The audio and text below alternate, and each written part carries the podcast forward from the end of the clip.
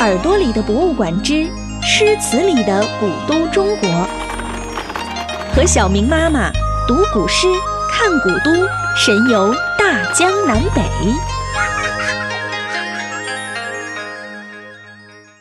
诗词里的古都中国，欲把西湖比西子。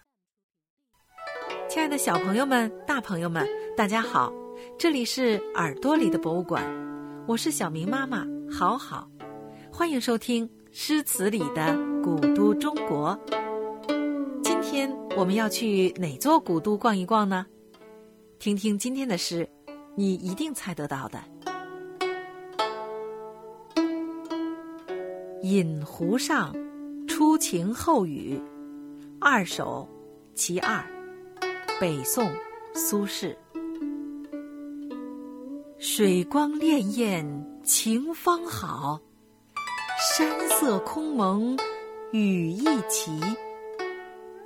欲把西湖比西子，淡妆浓抹总相宜。怎么样，小朋友，猜到了吗？欲把西湖比西子，淡妆浓抹总相宜。对了。我们依然是在杭州，在大诗人苏轼笔下美丽的西湖。话说那是在宋神宗熙宁六年，也就是公元一零七三年，大诗人苏轼正担当着杭州城通判的职务。有一天，苏轼在西湖上泛舟饮酒，这天天气真不错，本身是晴天。突然间，又下起了蒙蒙细雨。对于大诗人苏东坡来说，这最适合喝酒了。于是，酒喝的差不多的时候，苏轼在船上提笔就写了两首诗。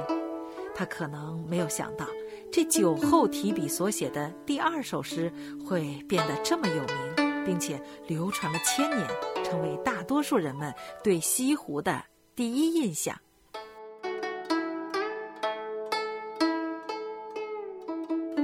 饮湖上，初晴后雨，二首其二。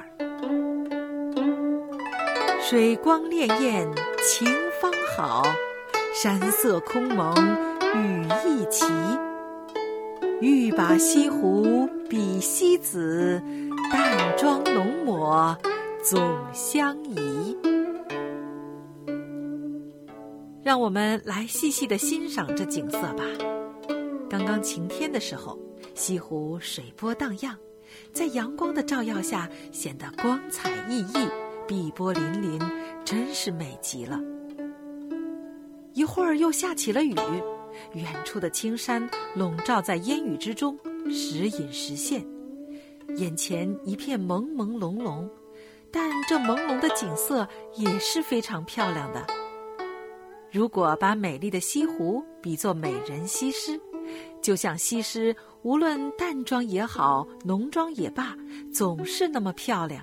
这西湖啊，无论是晴天还是雨天，也总是那么美丽。那么，苏轼为什么这么喜欢西湖呢？这呀，还有一段故事呢。当年因为朝廷中的争斗，苏轼被贬谪出了汴京，来到了杭州。作为一个小小的通判，也就是杭州城最高长官的助理，在工作闲暇之余，苏轼几乎走遍了杭州的山山水水。正是西湖的美景抚慰了他因不得志而郁闷的心情。虽说他感到不被重用，但是还是在这片山水之间做了一个心系百姓的好官。在他在任的三年里。他为杭州的百姓们办了很多的好事，他协助太守修治六井，还组织过灭蝗行动，赈济灾民。当地的老百姓都舍不得他走，甚至在他离开杭州的时候啊，都哭着为他送行。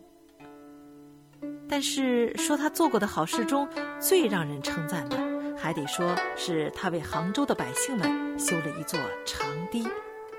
现在，如果你来到杭州的话，还是可以看到他的，他就是苏堤。那是在北宋元佑五年，也就是公元一零九零年的时候，苏轼第二次到杭州当官。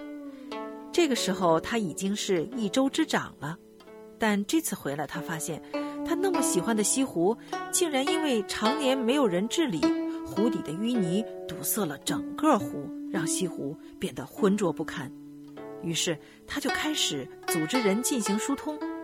他将湖底的淤泥和水草都清理了出来，但是没有把它们丢掉，而是利用了起来。他利用这些淤泥水草，在西湖的湖面上修筑了一条可以任人行走的林荫大道，这大大方便了住在西湖南部和北部的居民。以前啊，他们要绕着整个西湖走，这个时候只要从苏堤走上三千来米，就能到达对岸了。更加难能可贵的是，苏轼还让这个堤坝变得美丽起来。他在苏堤上修建了六座形态各异的桥，分别赐名为映波、索兰、望山、压堤、东浦、跨虹。这每一个名字啊，都有着美丽的寓意。小朋友，等你慢慢长大以后，就会有更加深刻的理解了。因为桥的出现啊。原本只是笔直的苏堤，显得婉转柔美了很多。苏轼为了让苏堤更加美丽，他还在堤旁种了许许多多的花木，有垂柳，有碧桃，还有海棠、芙蓉、紫藤等等等等。数一数啊，竟然有四十多个品种呢。小朋友们可以想象一下啊，每当到了春天，苏堤上是桃红柳绿。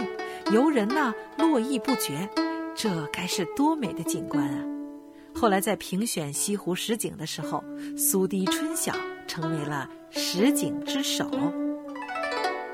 苏轼和杭州，一个诗人为一座城市留下了宝贵的遗产，到如今仍然福泽一方百姓；而一个城市则为一个诗人提供了源源不断的创作源泉。让他创作出了流传千古的名句，是苏轼成就了杭州，也是杭州成就了苏东坡。